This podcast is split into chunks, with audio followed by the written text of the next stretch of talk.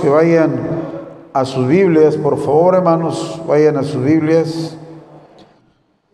Estamos leyendo, hermanos, Primera de Pedro. Vaya a Primera de Pedro, por favor.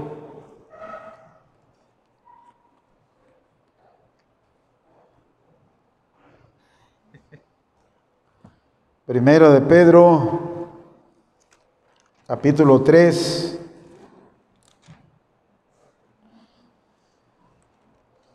Usted ya sabe, está en los últimos libros de la Biblia.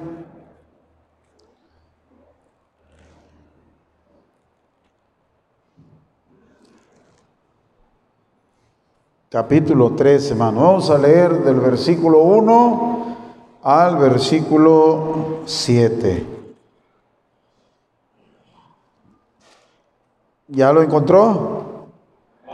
Ok, si ya lo encontró, hermanos, sígame con su vista, a hacer lectura. Después de esto hacemos una pequeña oración y usted puede tomar asiento. Vamos a orar, digo, vamos a leer. Dice, asimismo vosotras, mujeres, estás sujetas a vuestros maridos, para que también los que no creen a la palabra sean ganados sin palabra por la conducta de sus esposas considerando vuestra conducta casta y respetuosa. Vuestro atavío no sea el externo de peinados ostentosos, de adornos de oro o de vestidos lujosos, sino el interno, el del corazón, en el incorruptible ornato de un espíritu afable, apacible, que es de grande estima delante de Dios. Porque así también se ataviaban en otro tiempo, aquellas santas mujeres que esperaban en Dios, estando sujetas a sus maridos, como Sara obedecía a Abraham llamándole Señor, de la cual vosotras habéis venido a ser hijas si hacéis el bien sin temer ninguna amenaza.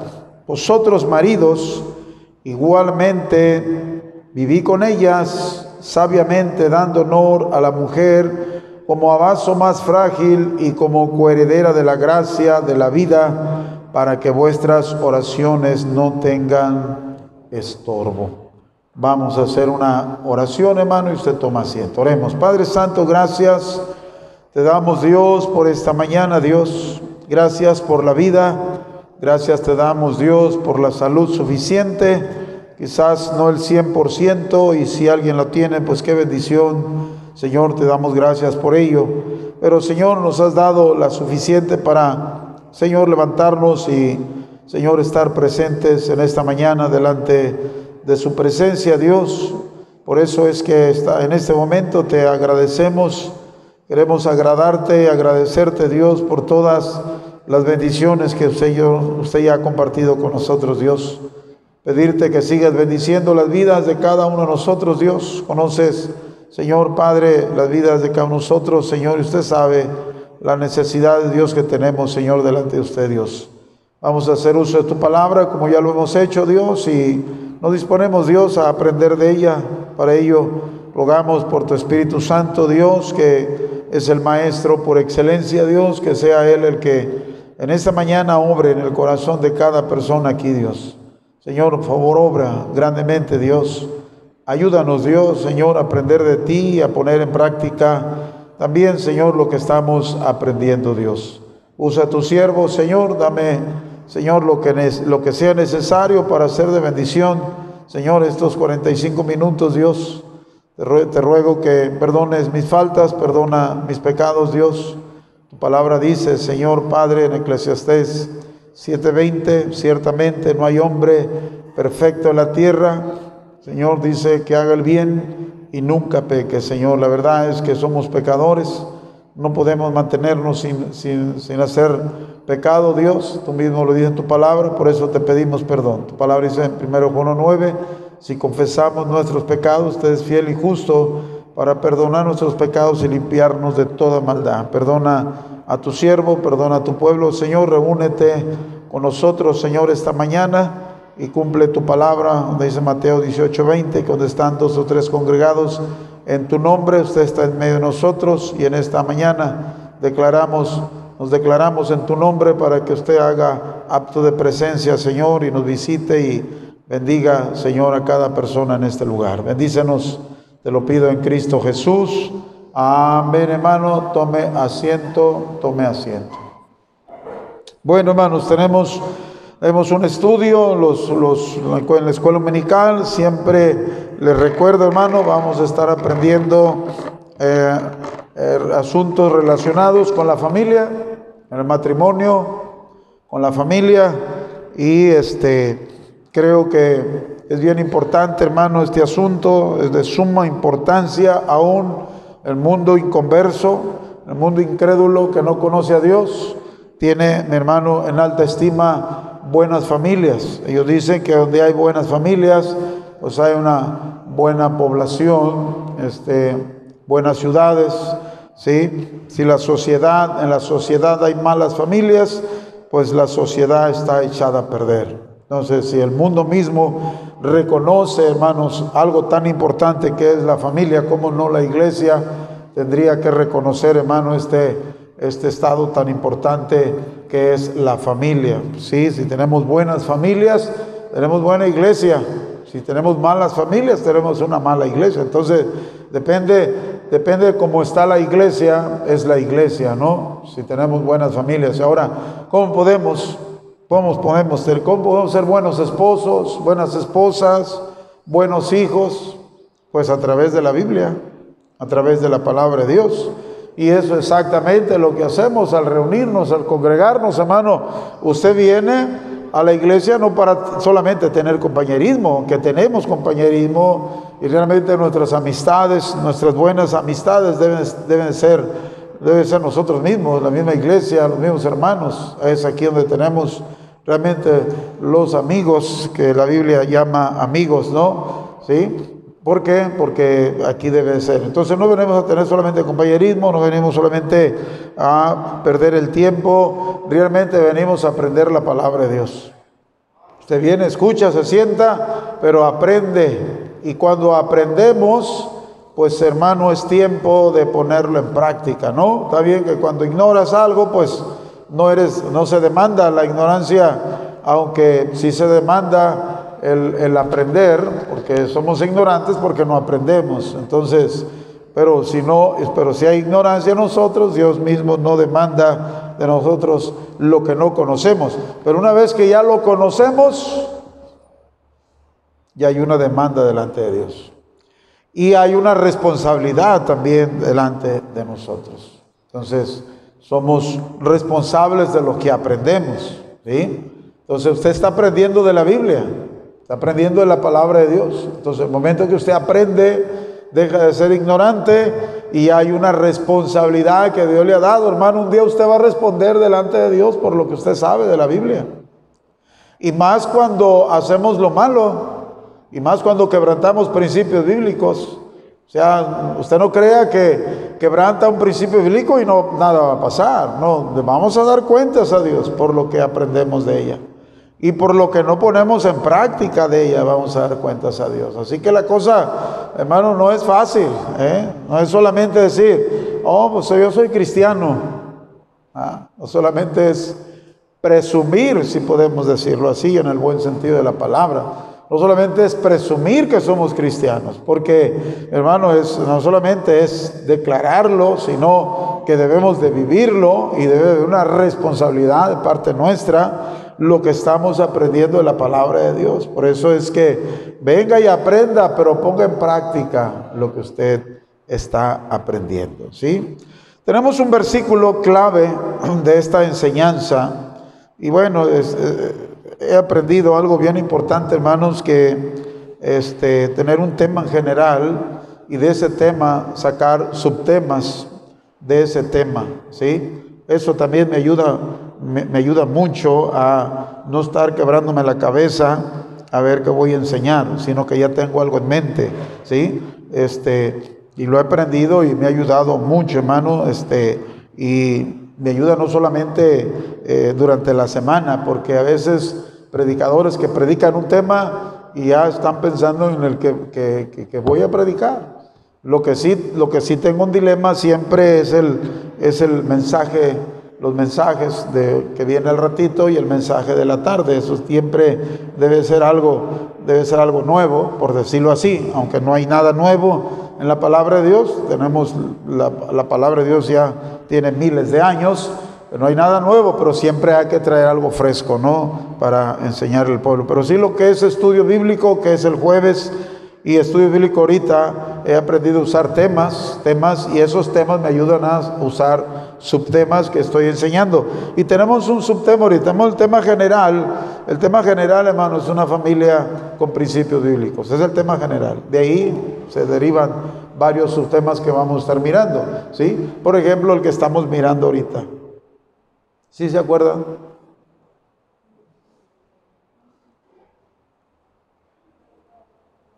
¿Sí? ¿De qué estamos hablando, hermano? Y fíjate que ya lo, ya lo, no me acuerdo si son tres, tres, este, tres escuelas dominicales que lo estamos viendo. ¿Sí? A ver, alguien levante la mano y dime de qué estamos aprendiendo.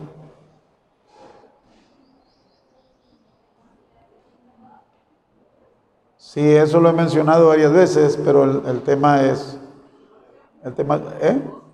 El divorcio es el tema que tenemos. Y la hermana usó la frase que yo he estado dando, que hay solamente dos, dos vías para que no haya divorcio, que es el perdón y la reconciliación. Esto, hermano, escuche bien, el divorcio, la separación, nunca debe de estar en nuestro corazón. ¿Por qué? Porque no está en el corazón de Dios eso. Y cuando en la palabra de Dios se dio se dio en el tiempo de Moisés, porque fue un reclamo, porque los judíos le dijeron a Jesucristo, le, dijeron, oye, pero ¿cómo está eso? ¿Por qué es que Moisés permitió dar cartas de divorcio si es que pues tú no, tú, no, lo, tú no lo permites, o sea, tú estás en contra de eso? ¿sí? Y ahí el Señor Jesucristo aclara muy bien este, ¿Por qué Moisés les daba, les dio el permiso? Dijo, por la dureza de vuestros corazones. Moisés dio, permitió dar cartas de divorcio. El problema es el corazón, hermano. El problema es el corazón. El problema es que no queremos perdonar. Ese es el problema. No queremos reconciliarnos. Y eso, eso, el problema del corazón, que hermano, este, no queremos ceder. Por eso la palabra misma nos, nos, nos ayuda a entender esto. Dice que engañoso es el corazón más que todas las cosas y perverso, dice la palabra de Dios. ¿Quién lo conocerá? ¿Sí? Pero Dios prueba los corazones, dice también el siguiente versículo. Dios prueba los corazones. Él sabe, hermano, él, él sabe lo que hay en el corazón del hombre. ¿Sí? Entonces por eso la palabra de Dios nos, ayuda mucho acerca y nos habla. Un día voy a traer, hermano, un tema relacionado acerca del perdón. El perdón es bien importante, hermanos. El perdón es algo que no debe de nacer en nuestro corazón porque no nace en nuestro corazón. Hay personas que dicen, pues cuando me nazca en mi corazón te voy a perdonar. Nunca te van a hacer. Y yo lo estoy diciendo, hermano, en forma de sarcasmo. Esa gente que dice, cuando me nazca, parece como si estuvieran embarazados, ¿no? tienen un embarazo y de repente un día van a dar a luz, de repente van a hacer eso. ¿Y cuándo van a hacer, hermano? Hay cosas que no nacen. Realmente si eres, si has sido, fíjate bien, si tú has sido ofendido, como un engaño, mi hermano, porque un engaño, una, este, una persona que cae en adulterio, es, es, es, es, algo terrible, mi hermano. Engañar a, tus, a, tu, a, tu pareja, mi hermano, con otra persona, en un acto sexual, eh, caer en adulterio y es algo horrible, es algo terrible. O sea, tú me dices, ah, pastor, usted me habla de perdón, pero usted no, usted no ha pasado por ahí. Yo no, yo no he pasado por ahí, gracias a Dios.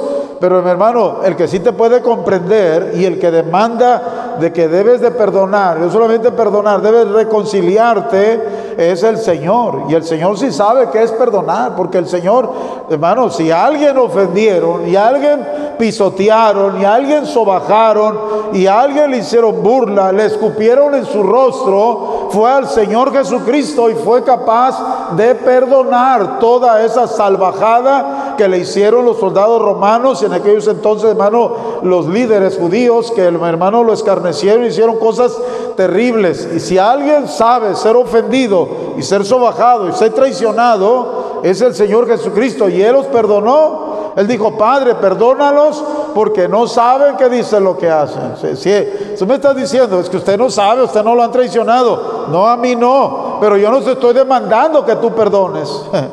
No es mi demanda, yo te estoy enseñando lo que dice la palabra de Dios y la palabra de Dios dice que para que no haya un divorcio hay solamente dos vías, el perdón y la reconciliación. Hay personas que traicionan y hay personas orgullosas que ya no le importa el matrimonio, ya no le importa al esposo o la esposa y esas personas no piden perdón, pues no tienes nada que perdonar. ¿Me entiendes? Yo estoy hablando en el caso de una persona cristiana que cae en engaño, cae este por el engaño del diablo y por su carne cae, mi hermano, en, un acto de, adulterio y luego se arrepiente y no quiere perder su matrimonio y le dice a su esposa o a su esposa, perdóname, te fallé y, y ella te está pidiendo perdón o él te está pidiendo perdón. Tu deber es perdonarlo y perdonarla. Eso enseña la Biblia. Yo no lo enseño. Pero si la persona que te engañó, la persona que te traicionó, no te pide perdón y se quiere separar, déjalo ir. Déjalo que se vaya. Porque pues el quien debe de pedir perdón es el que te traicionó. Tú no tienes, pues a lo mejor sí hay culpa, ¿no? Pero digo, hasta donde cabe, tú puedes decirle, mira, este, eh, te fallé como mujer o te fallé como hombre. Y a lo mejor ese fue un motivo por el cual tú me engañaste. Pero yo te perdono. Y la persona no quiere, no pide perdón por su engaño. Se quiere ir, que se vaya. Yo no estoy hablando de divorcio, estoy hablando de una separación. Y estoy hablando de una separación forzosa. ¿Entiendes? Porque no puedes, no puedes tener a alguien, mi hermano, a la fuerza. Ni modo que lo encadenes. Ni modo que lo amarres. Si la persona se quiere ir, se vaya, se vaya, que le vaya bien. Y se te, traicionó, pues eh, haz fiesta. Haz fiesta, cómprate una piñata y cómprate unos globos y pon ahí y, si puedes comprar algunas eh, serpentinas, cómpralas y algunas palomitas y haz fiesta. Sé qué bueno que se largó. Digo, te traiciona y no te quiere pedir perdón y todavía tú le das la oportunidad y no quiere nada, digo, ¿para qué quieres estar con esa persona? Dios no te va a forzar a que estés con ellos. Estoy hablando de personas que caemos y bueno, toco madera. No, no, no, no. Personas que caen, personas que caen en eso, ¿entiendes? Personas que caen en eso, pero se arrepientan y se quebrantan. A esas personas se les da otra oportunidad. ¿Cómo puedo llamarle? Vamos a llamarle, vamos a una palabra más fuerte. Esas personas tienen, tienen un respaldo, no solamente su súplica y su quebranto que tú debes de ver, esas personas tienen, aparte de esas dos cosas, tienen algo con ellos por el cual tú deberías de ceder al perdón y a la reconciliación, tienen el respaldo de la palabra de Dios. Fíjate, ese es un extra fuerte, grande. No solamente se arrepintió, no solamente se quebrantó, no solamente te está suplicando que le perdones, no solamente te está dando, te está pidiendo que le des otra oportunidad y que va a cambiar. En eso de cambiar no le creas tanto, pero que va a cambiar y no sé qué tantas cosas va a hacer. Y, no, solamente es, no solamente es ver su quebranto, su súplica, tienes que ver que esa persona tiene la palabra de Dios a su favor, porque si una persona te pide perdón, tu deber como cristiano es perdonar y reconciliarte con la persona. Porque dice, bueno, te perdono, pero lejos de mí. Realmente no perdonaste. Debe haber reconciliación. Y en el matrimonio, hermano, estas son dos cosas que nos van a ayudar para no practicar el divorcio. Dios no nos divorcia, hermano. Dios no divorcia a nadie. Dios nos deja viudos o viudas. Porque es lo que disuelve el matrimonio. ¿Sí? La palabra correcta, disolver. ¿Es correcta, hermano Rosas? Eso es lo que deshace, bueno, la palabra, deshace el matrimonio. Eso es.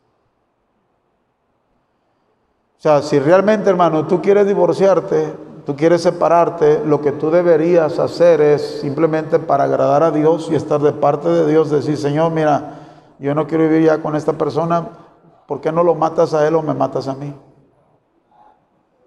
Digo, eso es ser honesto, ¿no? Y eso es hacer la voluntad de Dios. Realmente te quieres separar de la persona, pues pídele, pídele a Dios, Señor, mira, nos vamos a morir. ¿Por qué no nos, me llevas primero a mí o te lo llevas a él? Pero ya no podemos vivir juntos. Yo no puedo ir delante de un juez, conozco tu palabra, sé tu punto de vista, sé tu opinión, sé que estás en contra del divorcio y ya no lo aguanto, ya no lo aguanto. ¿Por qué no nos haces el favor de una vez? Uno de los dos, llévalo al cielo a que descanse ya. ¿O no vas a ir al cielo? Pero no pararte delante de un hombre y decirle, juez, Lick, divórciame.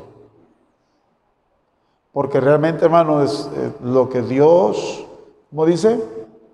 Lo que Dios juntó, lo que Dios unió, lo que Dios unió, dice no, no, no. ¿Sí entiende la palabra no? Dos letras, N-O, no lo separe el hombre. Y mano, mira, yo sé que el mundo, el mundo, el mundo inconverso no entiende y no comprende y desecha las cosas de Dios, pero alguien que conoce la palabra de Dios debería tomar muy en serio esto, decir, ¿sabes qué? Yo no meto mis manos en ese asunto, porque Dios dice que lo que Él unió no lo separa el hombre. Yo soy un hombre y tú me estás pidiendo que haga algo que haga algo que Dios prohibió hacer? ¿Me estás invitando a hacer algo que Dios prohibió no hacer? No es no. Y se está invitando a pecar con la persona, hermanos. Eso es todo. Si yo fuera licenciado yo y conocedor de la palabra de Dios, yo tendría que tomar muy en cuenta eso, lo que Dios dice, y pararme mejor en las cosas de Dios. Sí, porque me están invitando a hacer algo que la Biblia dice que no, y si Dios dice que no, ¿por qué tengo que hacerlo yo? Es aquí, mi hermano, mire, es bien sencillo. A mí me han dicho, pastor, no voy a ir hoy al domingo a la iglesia. Empezó la iglesia, ciertos hermanos, a hablarme, pastor, no voy a ir hoy a la iglesia el día domingo. Yo, les, yo tuve que decir a ellos, a mí no me andes, a mí no me andes pidiendo permiso el domingo para no venir a la iglesia. ¿Quién soy yo? Porque el que te demanda venir a la iglesia no soy yo, es Dios. Y si yo te voy a decir, está bien hermano, no te preocupes, yo soy hombre y yo voy a estar en contra de la palabra de Dios y tú me estás invitando a que esté en contra de lo que Dios dice en su palabra. Dijo, si no quieres venir, no vengas, pero no me digas nada a mí.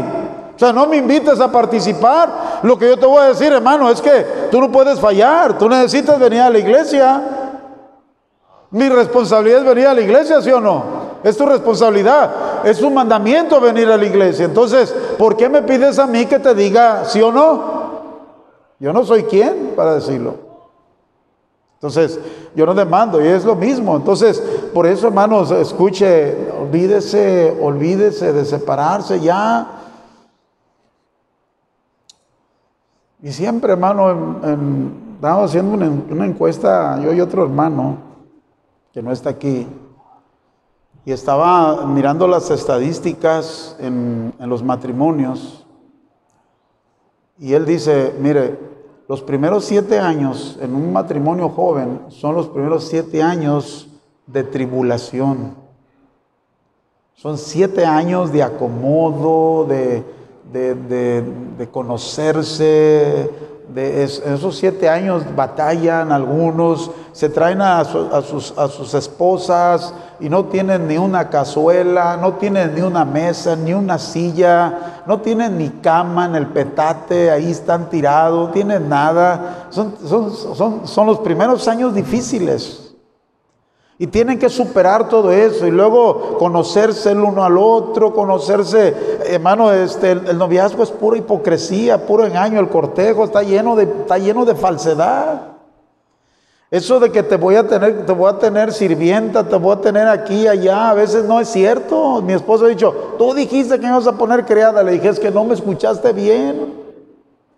Yo dije que te iba a traer como criada, eso fue lo que dije.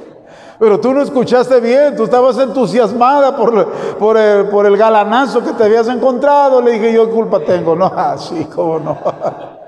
Entonces, eh, y, todo eso, mi hermano, son siete años de tremendo, de, tremendo trabajo, esfuerzo, no tienen casa, a veces tienen que trabajar juntos y luego vienen los hijos, mi hermano, y, mire, si te sale un niño enfermizo y con problemas, y ay, hermano, mire, casi, casi para arrancar carrera, ¿no? Es salir y, como dijo el hermano Caco, que yo creo que lo hizo, dice que fue por un litro de leche y ya no volvió. Fue a la tienda y ya no, ya no regresó. O sea, son tiempos difíciles. Y luego dice, la otra etapa también difícil en el matrimonio es cuando la mujer llega a los 38, a los 40 años. Es la edad, la edad donde quieren regresar a sus 15 años ellas donde empiezan a mirar sus cuerpos, donde empiezan ellas a, tratar de, eh, rehacer sus vidas y ya sus hijos ya están más, más grandes y problemas. Ahí dice, esa, esa edad es la edad más peligrosa de divorcios. Yo tengo en mente una de la María Esther Zuno, es, una que es testiga de Jehová, pero yo la conocí desde niña, andaba ahí siempre andaba en un chorcito ahí. Y, ¿Saben de qué estoy hablando? Hablando de Candelaria, no sé si la conocían ustedes. Sí la conocen, ¿no? Ella andaba y siempre pierra y un chorcillo. Bueno, por ahí se encontró a, ya saben quién, los de la Marister Zuno, y, y se juntó con él. Pero cuando llegó a esa edad, ella empezó a como a despertar, a, quererla, a querer vivir la vida de noviado y todo eso pues dejó al chino. Ay, dije, lo dije. Y se fue con otro hombre. Ese hombre ya la mataba. Este, este, este pobre nunca la golpeó. No sé qué vida le daría. En realidad yo nunca los conocí muy a fondo. Pero lo que sí me di cuenta es que esta, por andar de en esa edad donde estoy hablando, se conquista a otro hombre y ya la mataba a golpes. La dejó así morada, así. ¿Por qué? porque se piensan que quieren, piensan que pueden encontrar un hombre mejor. Ese es el problema. A el diablo te pone en tu corazón que puedes encontrar una mujer mejor, hay una mujer más buena que la que tienes, hay un hombre más bueno que tienes, hay un hombre más cariñoso que el que tú tienes, hay una mujer más cariñosa, atenta y limpia que tú tienes, y el diablo empieza a bombardear por ese lado y te mete en tu corazón de separarte y buscarte y rehacer tu vida según tú. Y hermano, eso resulta solamente puro, eso eso es falso, ¿me entiendes? Eso es falso y eso puede pegar en el mundo, pero no en el mundo cristiano, hermanos. Conocemos la palabra de Dios y, conoces principios bíblicos, conoces la Biblia y la palabra de Dios dice que no hay hombre bueno en la tierra. Ni tampoco hay mujer buena en la tierra, hermanos. Todos, todos, todo el ser humano está lleno de defectos. Todos. Quédate con el que ya conoces, hombre. Quédate con la que ya conoces. ¿Para qué vas a experimentar tristezas? ¿Eh? Por eso es que mejor. Perdónense el uno al otro, perdonen sus ofensas, perdonen los problemas, perdonen hermano, porque a veces en el matrimonio peleamos por tonterías, ¿no? Por tonterías, que las tortillas no me las calentaste bien. A veces una tortilla, hermano, es el motivo de un pleito de semana a veces. Aquí había una pareja hace muchos años y el hermano me comentaba que se peleaba con la esposa y se aventaba hasta un mes sin hablarse. literalmente sin hablar, se comunicaban a través del hijo. El hijo tenía que decirle, mamá, dijo mi papá, papá, dijo mi mamá. Un mes, a veces más. Y me decía, pastor, es que peleamos por tonterías. Y soy siempre yo el que tengo que ir a pedirle. Ahora, no sé realmente si eso fue cierto, pero él me decía, soy yo el que tengo que ir a pedirle perdón, porque si no le pido perdón y no me reconcilio, ella no me busca. ¿Y cuántas veces me dijo, ah, pastor, ando contento ahora sí? Me bajaron el cesto, no sé cómo se llama esa cosa. A veces que antes no había refrigeradores y había esa cosa que se ponía, ¿cómo se llamaba? ¿Cómo? El zarzo, no sé cómo, algo así donde ponías el queso y la crema ya para que las ratas o algo, o no sé, guardara ya. Y, y llegaba contento, ahora sí me bajaba, pastor, me bajaron el... Venía como muchacho de 18 años, contento él, sí. Pero se aventaban, se aventaban, hermanos, semanas sin hablarse, a veces por tonterías, y así pasa a veces en los matrimonios, hermano. Mire, por eso es que perdónense, eh, perdonarse. Mire el versículo, versículo clave, versículo clave. Dice el 7, vosotros maridos igualmente viví con ellas como sabiamente dando honor a la mujer como vaso más frágil, como coheredera de la gracia de la vida, para que vuestras oraciones no tengan, ¿qué dice? No tengan estorbo. Vosotros maridos, dice igualmente, viví con ellas como sabiamente. Yo lo he dicho, hermanos, el matrimonio es algo en el cual usted y yo necesitamos usar mucha sabiduría. Se requiere sabiduría, ¿sí? Y no solamente está en el aspecto de que debemos ser sabias para tratar a la mujer, que ser sabios para tratar a la mujer. que Porque, o sea, si usted sigue la línea de la lectura, usted va a decir, oh, yo necesito sabiduría para tratar a mi esposa. Dice la Biblia, por eso dice, vosotros maridos, igualmente viví con ellas sabiamente. Está, está hablando directamente al hombre está diciendo, necesitas sabiduría para tratar a tu esposa. Y no es que, mi hermano, es, está en el aspecto de decir, es que tengo una esposa que es tan cabezona que necesito sabiduría para tratarla. No está en ese aspecto. No está hablando que la mujer está falta de conocimiento, falta, falta de sabiduría, falta de entendimiento, razonamiento. No está hablando de, no está hablando de una forma despreciativa. Está hablando, hermano, de una forma que debe ser tratada como el vaso más frágil, porque la misma Biblia nos habla de eso. Y tú sabes que cuando algo es tan frágil, se necesita mucha, mucha, este, mucho cuidado, mucha sabiduría para tratar eso. Y el matrimonio debe ser tratado de esa forma, con mucha sabiduría. Tenemos que ser sabios, mi hermano, en el matrimonio para tratarnos, para ayudarnos, para salir adelante. No solamente la mujer requiere que sea tratada con sabiduría, también la mujer necesita sabiduría para tratar a su esposo. Y en el matrimonio se ocupan mutuamente los dos, se ocupa sabiduría para tratarse, para poder tener un buen matrimonio, una buena familia, se ocupa sabiduría. Por eso es que a los jóvenes se debería de enseñar anticipadamente las responsabilidades del matrimonio. La, hermano, porque eso es el matrimonio, es una responsabilidad, es una tarea, es un trabajo. Y es ahí donde papá y mamá deberían enseñarle a sus hijos y a sus hijas la posición que tienen y a qué van a ir al matrimonio, hermanos. Pero a veces, en lugar de que mamá enseñe correctamente, ya la está predisponiendo. Si tienes problemas y no te trata bien, déjalo. Y esos consejos nunca debería de una buena madre darlos. Imagínate yo decirle a mi hijo, te vas a casar con ella, pero si ella no te obedece y no te respeta, lárgala. Eso no. Es todo lo contrario, ayudarles a ellos. Vas a tener una esposa, amigo, y eso es una tarea.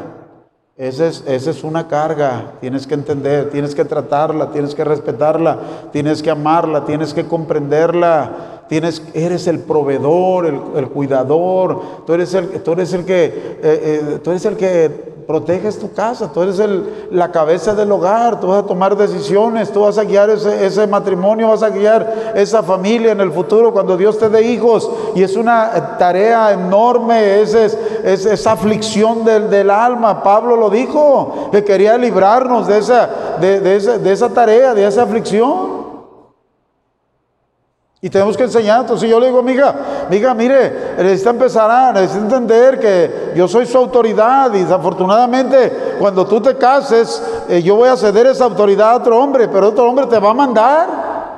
No vas a ir a mandar tú, no vas a ir a gobernar, tú vas a ir a obedecer. Es la verdad, es lo que Dios dice, no puedo decir otra cosa. Y la mujer, cásate con ese, ese se ve que es muy dócil. ¿De qué estás hablando? ¿De qué tratas? ¿Estás diciendo que, va, que agarre un hombre para gobernarlo y mandarlo y, hacer lo que ella quiere con él? Eso es lo que está. Mira, mija, se ve muy tontito. E, e, e, ese sí te va a obedecer. ¿De qué tratas? ¿De qué hablas? Ya la estás, le, estás metiendo en su mente, en su corazón, de que ella un día va a gobernar su casa. Y escucha bien, si se encuentra un hombre con carácter fuerte, lo que va a recibir ella va a ser todo lo contrario. Y ahí es donde están los problemas, porque ella va predispuesta a, gobernar y a mandar y se topa con un hombre que, que, sabe que es la autoridad y no se va a dejar gobernar, no se va a dejar mandar. ¿Sabes qué va a pasar? Puros pleitos del principio. Puros problemas desde el principio.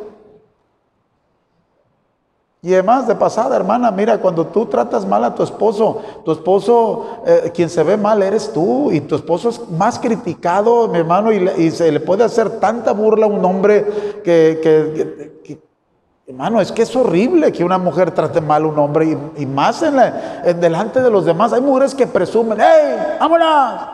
Oye, hermano, yo quisiera agarrar una flecha y decir, cállese la boca. Es que no es, es que no, ni siquiera, eh, ni siquiera Dios permite eso. Hombres gobernados, hombres mandilones, hombres, mi hermano, este, sometidos. Hay hombres que aman tanto a su esposa. Volteen para acá, hermana, estoy hablando con ustedes. Hombres, eh, hombres que aman tanto a su esposa que dejan que la mujer haga lo que, lo que quiera. Y mujeres que abusan de un hombre que sabe que la ama y lo pisotea, se burla de él, lo escarnece, lo avergüenza y tú crees que estás bien delante de Dios.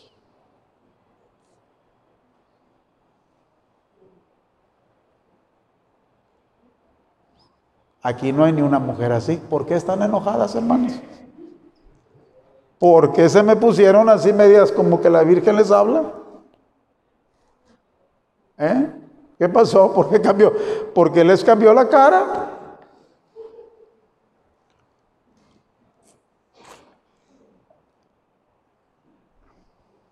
Mire, la Biblia, la Biblia, la palabra de Dios, en esa clase de iglesias, esas iglesias evangélicas, usted se mete en una iglesia apostólica, o una iglesia interdominacional, usted va a encontrar la gritadera de mujeres. Amén. ¿Y sabe qué dice la Biblia? La Biblia dice que la mujer calle en la congregación. Por eso en nuestra iglesia las hermanas no dicen amén. ¿Quién debe decir amén? Están asustados. Amén, ya, ya hay hombres, ahora sí.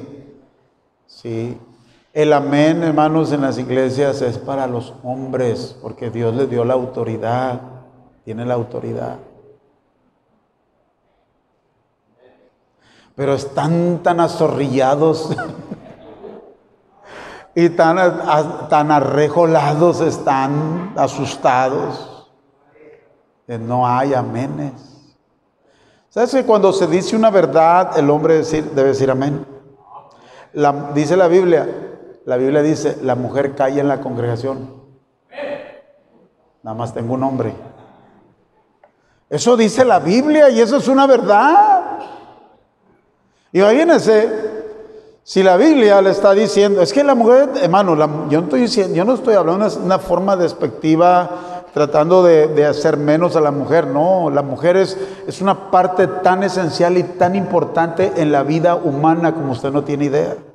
La Biblia no rebaja, no pisotea, no trata, no está tratando a, ese género, mi hermano, como si no fuera importante. Aunque en el Antiguo Testamento, mi hermano, la mujer era, mi hermano, marginada, como no tiene una idea. Era terrible, una mujer viuda que se quedaba viuda y sin hijos. Era una mujer desamparada, literalmente. Si no, si no tenía padre, si no tenía madre, era una mujer que no tenía voz ni voto en la sociedad. Era terrible.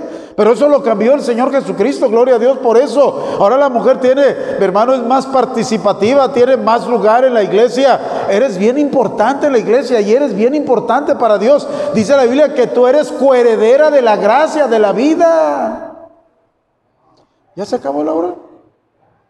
Es tan bueno que está esto. Vamos a orar, Padre Santo, gracias te damos, Dios, por el tiempo que nos has dado. Bendice, Señor, Padre, el culto que sigue. Se lo pido en Cristo Jesús. Amén, hermano. Dios les bendiga, hermanos.